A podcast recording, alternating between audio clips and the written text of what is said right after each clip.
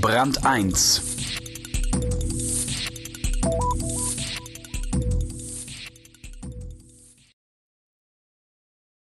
Schön klingen sie, die sieben Schritte zur Selbstständigkeit.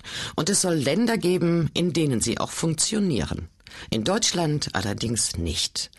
Im neuen Schwerpunkt geht Brand 1 ins Gericht mit Behörden und Gesetzgebern und mit der deutschen Gründlichkeit im Kampf gegen zu viel Selbstständigkeit.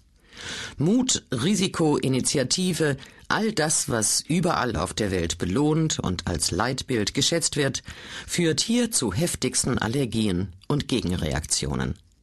Wolf Lotter beschreibt in seiner Einleitung die tragischen Mechanismen, die unseren vermeintlichen Sozialstaat in den Ruin treiben, fatalerweise ohne Aussicht auf Einsicht. Einsame Klasse. Selbstständige sind die Grundlage alles Unternehmerischen, der Motor der Ökonomie. Anderswo. In Deutschland sind sie Bürger zweiter Klasse, die von einem verbiesterten System zu Außenseitern gemacht werden. Dabei steht immer öfter Willkür vor Recht. Ein Text von Wolf Lotter. Erstens. Auf ewig Sozialstaat. Alles im Leben hat seinen Preis. Aber wie viel nimmt man für den folgenden Satz? Die Würde des Menschen ist unantastbar. So steht's im Grundgesetz, und darauf schwören Politiker und Beamte jeden Eid. Das kostet nichts. Das deutsche Sozialsystem hingegen kostet pro Jahr mehr als 720 Milliarden Euro. Im Artikel 20 des Grundgesetzes steht der Satz Die Bundesrepublik Deutschland ist ein demokratischer und sozialer Bundesstaat. Bei demokratisch versagt das Preissystem so wie bei Würde. Der soziale Bundesstaat aber ist, siehe oben, berechenbar und wird durch die deutsche Verfassung besonders geschützt.